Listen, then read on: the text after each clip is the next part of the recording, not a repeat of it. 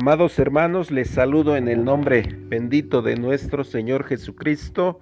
Pasa a vosotros.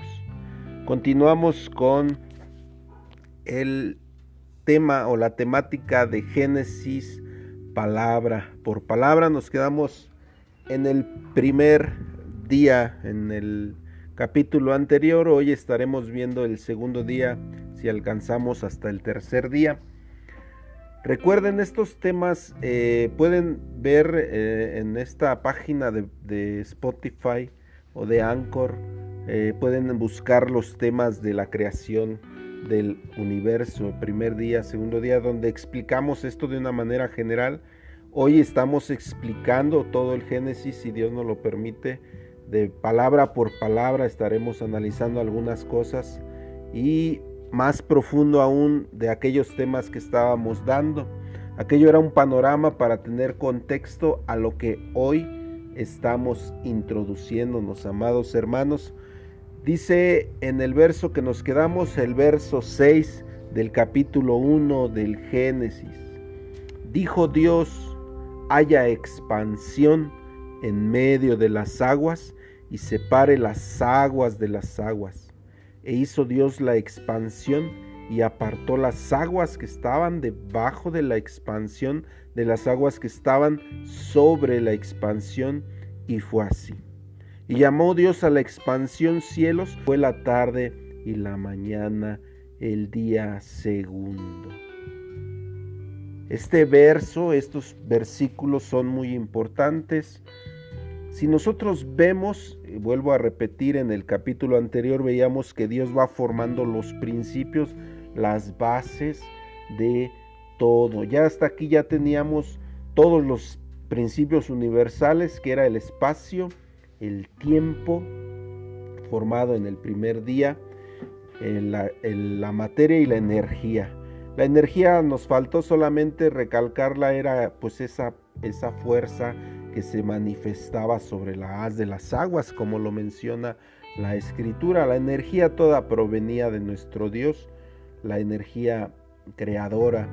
Y aquí en estos versos, como, como vemos, dijo Dios, haya expansión.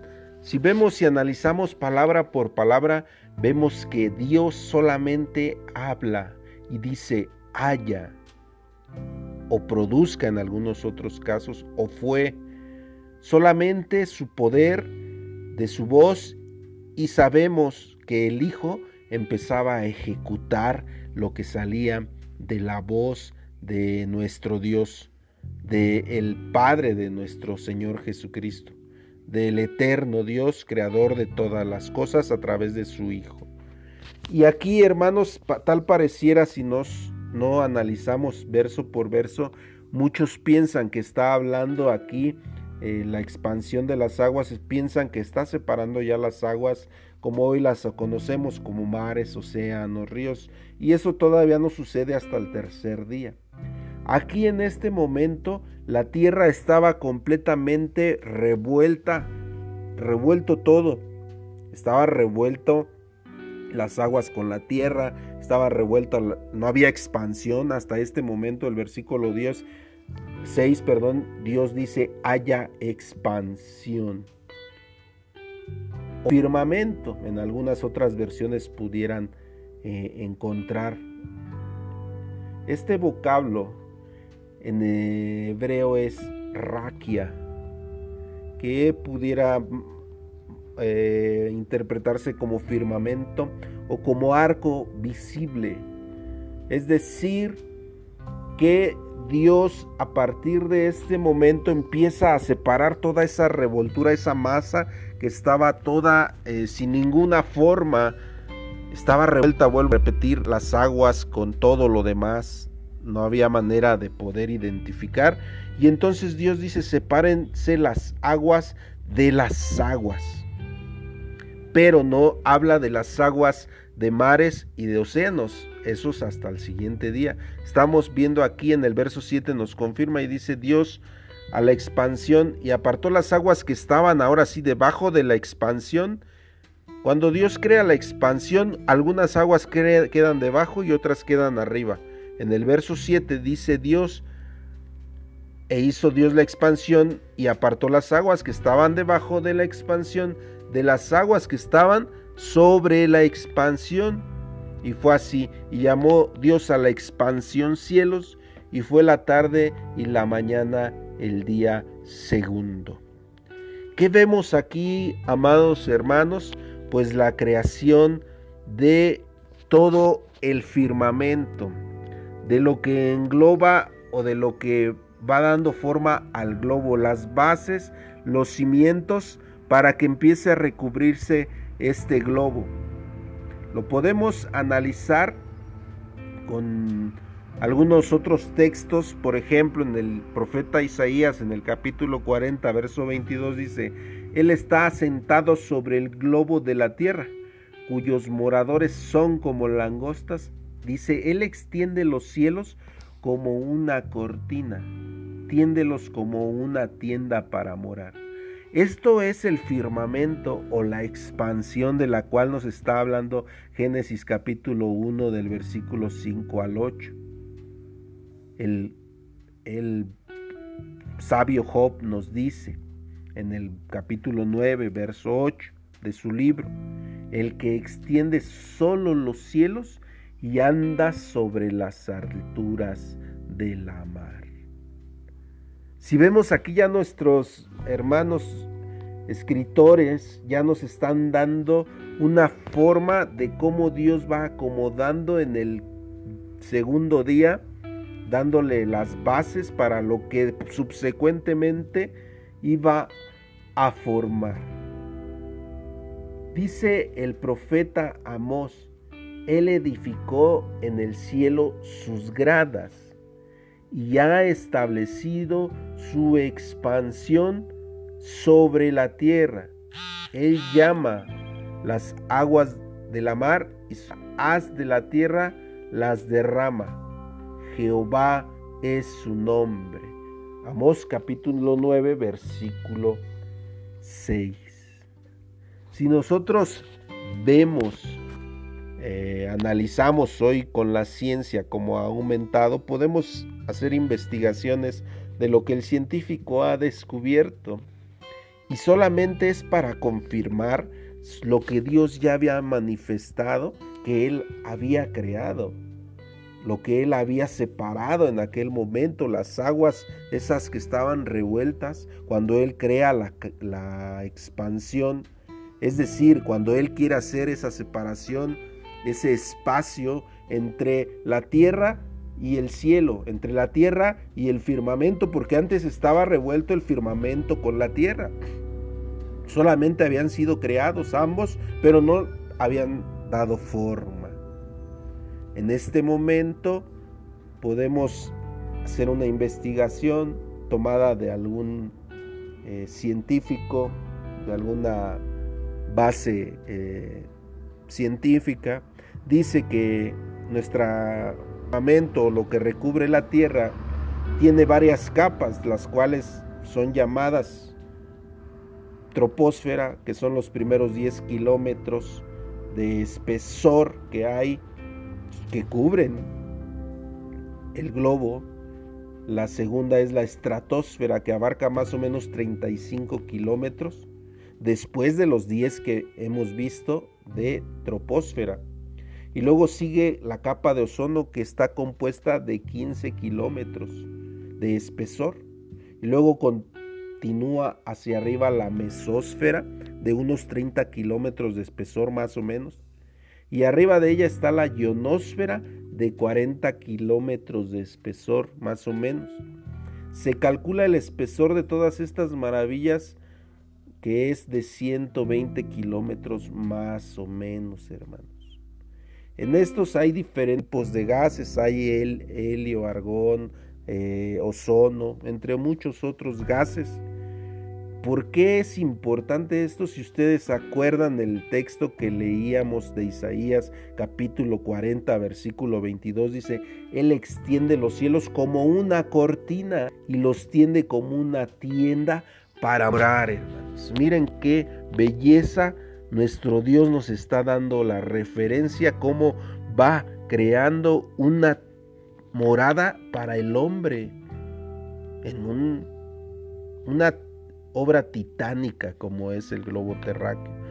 Y el profeta, de alguna manera inspirado por nuestro Dios, dice que como, como una cortina extiende los cielos, que acaso no parecería como una cortina estas capas que nuestro Dios pone, hermanos. Y eh, Job dice el que extiende solo los cielos. Job 9:8. Vemos cómo nuestro Dios de aquí ya está poniendo las primeras bases para que el hombre pueda posteriormente habitar. Si no recubre nuestro Dios primeramente el globo terráqueo, cuando cree en el cuarto día el sol, esos rayos iban a entrar directamente a la tierra y iban a calcinar, iban a perjudicar lo ya creado. Por eso nuestro Dios todo lo hace en orden. Primero estas capas porque en el cuarto día, cuando ya formara la lumbrera mayor, ya iba a haber una protección de sobre el globo terráqueo, hermanos, sobre lo que ya iba creando eh, en cada momento. Vemos cómo Dios es, su sabiduría es inmensa, hermanos. No nos alcanza el tiempo para poderla contemplar. Y entonces sigue diciendo, esta es la expansión de la cual está hablando el verso 7. E hizo la expansión y dice, y apartó las aguas que estaban debajo de la expansión de las aguas que estaban sobre la expansión. Y fue así. Y llamó Dios a la expansión cielos y fue la tarde y la mañana el día segundo. ¿A qué se refiere con la expansión que estaba sobre la las aguas que están sobre la expansión? Bueno, pues sabemos que en el cielo hay nubes con agua con, eh, en forma de, de nubes sin condensarse. Y en el subsuelo o en el suelo o en la tierra hay pues todo tipo de aguas que nosotros ya conocemos. Recuerden que el agua está en tres estados, líquido, sólido y gaseoso. En la expansión lo tenemos en estado gaseoso, en la tierra la tenemos en estado líquido. Pero también hay pues cosas que no están a nuestro alcance, hermanos. Esta sabiduría es inaudita, la de nuestro Dios es, es, es infinita. Por eso dice Job capítulo 38 versículo 24, ¿por qué camino reparte la luz y se aparece el viento solano sobre la tierra? Y dice en el versículo eh, de ese mismo capítulo, en el versículo 28, ¿tiene la lluvia padre? ¿O quién engendró, dice, las gotas del rocío? ¿De qué vientre salió el hielo? Aquí nos está hablando los estados de la, del agua, hermanos. La escarcha del hielo, ¿quién la engendró? Las aguas endurecen a manera de piedra y congélase la haz del abismo. Nos da los principios básicos de los que nosotros nos han enseñado en las escuelas, los estados de la, del agua. ¿Y por qué camino, dice, se esparce la luz y se esparce el viento solano? Aquí hay algo bien importante también dentro del segundo día se da la creación del viento. ¿Por qué camino se esparce la luz y se esparce el viento solano sobre la tierra? Este es un elemento muy importante que tenía que estar presente desde este día porque este es un móvil para toda la creación. El viento no solamente es para refrescar la creación o para traer los aires frescos de los polos o de los montes, sino que es el, vehículo o el móvil para la semilla, para las aves, para, las, para todo lo que Dios quiere esparcir aún en la tierra deshabitada. El viento es un elemento importantísimo, donde eh, lleva el viento a donde Dios quiere llevar, ya sea al ave, ya sea a las ondas del mar, o ya sea la semilla de el árbol de la planta esparcida en otros lugares o la misma lluvia moviéndola a través de las nubes, aún en lugares áridos, en lugares donde no se percibe la mano humana. Y aún ahí en esos lugares, gracias a este elemento que fue creado y fue puesto como base desde un inicio en el segundo día, podemos tener todas estas bendiciones. Génesis capítulo 1 verso 8 llamó Dios entonces ya ahora sí formado, ya después de que había separado y se podía notar la expansión entre las dos separaciones de aguas, tanto las de arriba como las de abajo, a ese espacio, a ese firmamento Dios le llama cielos. Y aquí culmina con el segundo día, fue la tarde y la mañana, el día segundo, hermanos. Veamos todo lo que Dios creó en este día.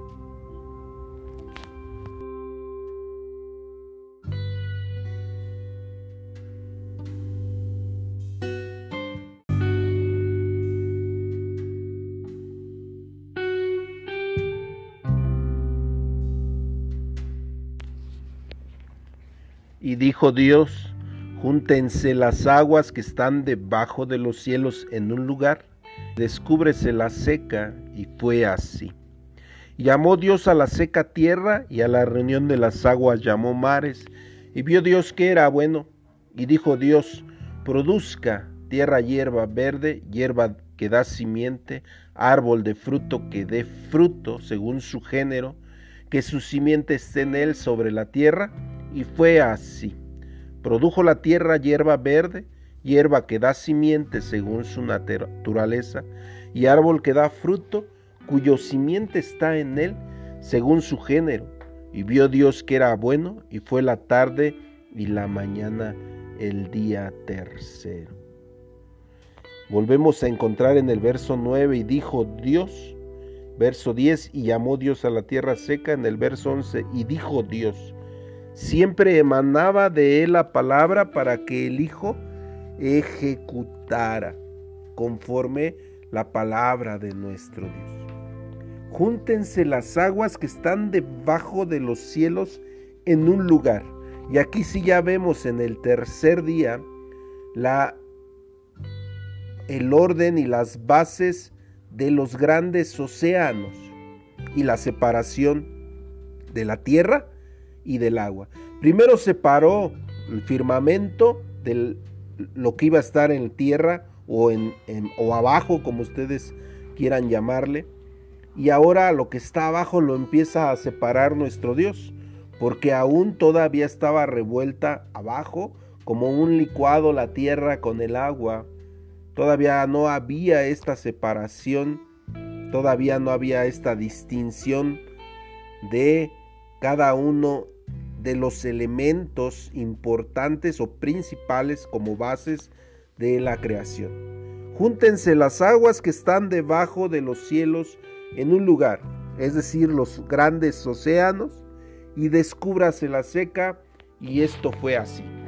Es decir, podemos ver un mapa o podemos ver una imagen vista a la Tierra desde el espacio y podemos hacer grande diferencia entre lo azul y lo y el color eh, café o marrón de la Tierra. Gracias a esto que Dios puso en el tercer día, a esta separación. Y de ahí, pues gracias a ello, el científico ha entendido que la mayor parte de lo que está formado, todo el globo es tierra, es agua. Por eso le llaman el planeta azul, porque predomina el color azul en nuestro globo, el color del agua, o el reflejo del agua, el azul. Y solo un porcentaje pequeño corresponde a tierra, pero aún debajo de esta agua, porque Dios tuvo que poner estos grandes abismos para poder guardar toda esta agua, estos abismos, estas leyes que puso Dios. Sabemos que existen límites porque cuando el hombre pecó en grande manera, todos aquellos antediluvianos, Dios rompió nuevamente esas leyes del mar, esos límites, hizo que desbordaran los abismos que están llenos de este elemento para que otra vez sobreabundaran en la tierra y otra vez recreara como estaba en un principio antes de separarlo, revuelto todo inundado de agua. Todo estaba inundado de agua, no había separación. En el momento en el que el diluvio vino, dice que aún el cerro o, la peña más grande fue oculta por aguas y prevaleció el color azul en todo el orbe, no habiendo un solo pequeño espacio de tierra, sino que todo el orbe fue cubierto nuevamente como en el segundo día estaba, hasta que el tercer día separó Dios lo azul, el agua de la tierra. Vemos qué grandeza, hermanos, de, de nuestro Dios. Salmo 104, versículo 10, tú eres el que envías las fuentes por los arroyos, van entre los montes. Tú abriste fuente y río, tú secaste los ríos impetuosos. Salmo 64, versículo 15. Cualquiera, hermanos, que conoce su cuerpo, comprenderá eh, más perfectamente que los océanos son como la sangre del cuerpo. Tienen venas, tienen arterias, que son los ríos, que son los lagos, que son todos estos que hoy ya hemos puesto nombres e identificado. Las venas serán pues todos estos ríos que van a final del día a la mar. Y todas estas arterias son esos manantiales de agua pura que van por toda la tierra. Todo esto fue pensado por nuestro Dios. Y nos sigue diciendo en el siguiente verso, y llamó Dios a la tierra seca y a la reunión de las aguas llamó mares, y vio Dios que era bueno. Y dijo Dios, produzca la tierra hierba verde. ¿Cómo iba a ser todo esto? Bueno, recordemos que ya había el viento solano que llevaba de un lugar a otro para que la hierba diera su simiente a su tiempo y para que la simiente, recordemos que estos son los parámetros con los que ya se iba a regir el ser humano de ahí en adelante, hermanos. No quiero decir que en ese mismo momento caía la, la semilla y en ese momento germinaba. Este, no, esto que él produjo fue la base de cómo iba a ser posteriormente todo el mismo proceso. La semilla tenía que llegar a tierra y posteriormente dar el fruto según su simiente.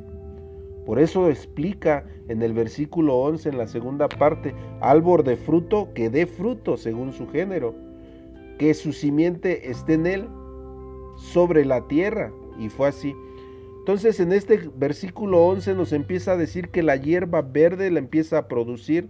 Recordemos que ya estaban eh, pues los elementos separados, ya no había esta, em, esta revoltura entre las aguas gaseosas con las aguas líquidas, ni la, ni la revoltura de la tierra con el agua, sino que ya había una separación, porque si no, la hierba que da fruto, la mayoría de ellas no pudiera dar su fruto dentro del agua. Sabemos que hay agua, pero la mayoría que da fruto está en la seca. Por eso nuestro Dios lo hace todo en un orden inmenso.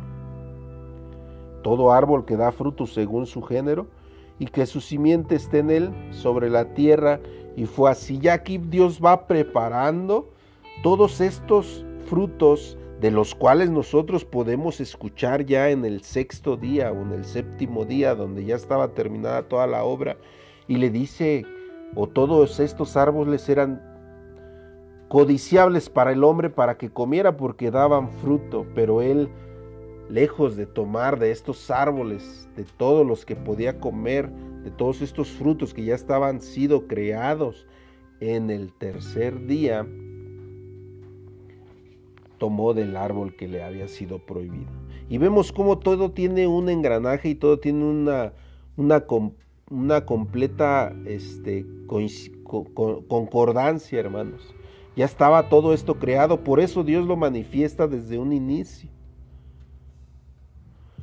Según su género, dice aquí que cada árbol, es decir, el que iba a dar este, al olivar el, el higo, porque iba a dar higos, a la higuera, porque iba a dar higos, y todos estos árboles, no me sé los nombres este, correctos de la hierba, solamente de los frutos del mango, de la naranja, del, de la pera, de la guayaba, pero cada uno de estos árboles tenía su nombre o tiene su, nombre, pero cada uno daba conforme al género de su ADN, de su de su este esencia.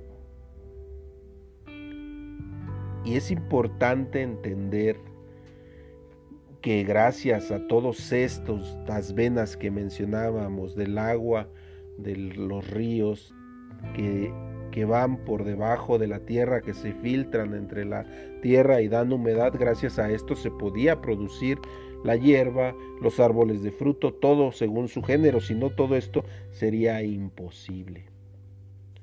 Verso 12. Produjo también la tierra hierba verde, hierba que da simiente según su naturaleza, y árbol que da fruto cuya simiente está en él según su género. Y vio Dios que era bueno. Aquí confirma en el versículo 12 que la tierra solamente está confirmando lo del versículo 11, cuando dice que produzca hierba verde en el verso 11, y aquí en el verso 12 está confirmando que sí se produjo la tierra hierba verde que había anunciado en el versículo 11. Y luego dice, hierba que da simiente según su naturaleza, la había ordenado en el verso 11 y aquí confirma que ya se da en el versículo 12. Y luego en el versículo 11 nos habla del fruto según su género que está anunciado que se produjera y en el versículo 12 nos confirma que ya se daba físicamente, ya se veía el árbol que daba ese fruto. Y vuelvo a repetir, hermanos, todo esto que Dios está haciendo no está poniendo todavía los tiempos que hoy tenemos que esperar, por ejemplo, para que un árbol diera fruto. Recordemos que Él solamente está por eso describiendo en todo el Génesis cómo iba a ser el desarrollo de todo esto. ¿Para qué? Para que el hombre entendiera. Pero Él en estos seis días pone los moldes, hermanos, de cómo tenía que darse. Y el apóstol Pablo eh, posteriormente da y confirma en Primera de Corintios capítulo 15 y habla de los diferentes tipos de cuerpos, habla incluso de, eh, de cómo se debe de sembrar el grano natural y que no nace el grano natural, sino que nace un flor, una flor o un fruto, dependiendo la especie, dependiendo lo que se siembre. Lógicamente el apóstol Pablo lo está hablando ya de una manera espiritual, de una manera a, darnos a entender la resurrección de los muertos, pero él toma estos textos que Dios había puesto en un inicio para que el hombre comprenda que todo es un engranaje de lo mismo. Sabemos que hay cosas ocultas en la sabiduría de Dios, pero son cosas que no nos corresponden a nosotros saberlas, pero todo esto Dios nos lo ha dado para entender de una manera muy sencilla que la vida del hombre, la resurrección del hombre es algo similar a cómo Él ha creado las cosas desde un inicio, a un orden, a un tiempo, a una ley dada a cada cosa. Es por ello que el mismo Dios nos da el consejo que cosas que no entendamos se pregunta a las bestias del campo ellas te van a enseñar. Pregunta a la naturaleza, te vas a dar cuenta Si tú eres observador de las cosas. Por eso el apóstol Pablo en primera de Romanos capítulo 1 versículo 20 dice, las cosas invisibles de él, su eterna potencia y divinidad, se echan de ver, dice, desde la fundación del mundo, siendo entendidas por las cosas que son hechas, de modo que son inexcusables o que no tienen excusa. Y produjo, entonces dice el verso 2, está constatando lo que dice el verso 11. Vuelve a decir las mismas palabras, pero ahora diciendo, aquí están ya, ya la produjo la hierba verde, ya produjo la naturaleza. En el verso 11 solo lo anuncia y dijo Dios produzca. En el verso 12 confirma que la voz está ejerciendo a través del Hijo su labor y ya está la hierba verde, ya está, la, ya está el árbol que da su fruto según su especie y según su género. Y cuando ya todo lo tiene en ese día, dice Dios, es bueno todo esto, dice, y fue la tarde y la mañana el día tercero. Nuevamente confirma con el molde que ya había creado en un inicio el día de 24 horas. Bueno, es un decir 24 horas, vuelvo a repetir. No quiero entrar en detalles en esta parte, pero vamos a dejarlo en un lapso de 24 horas. Fue la tarde y la mañana el día tercero. Génesis capítulo del 1, capítulo 1 del 9 al 12. Hasta aquí, mis hermanos, llegamos al tercer día por la benevolencia de nuestro Dios. Seguimos más adelante con la subsecuencia de este eh, hermoso tema, Génesis palabra por palabra, verso por verso. Que Dios les bendiga, paz a vosotros.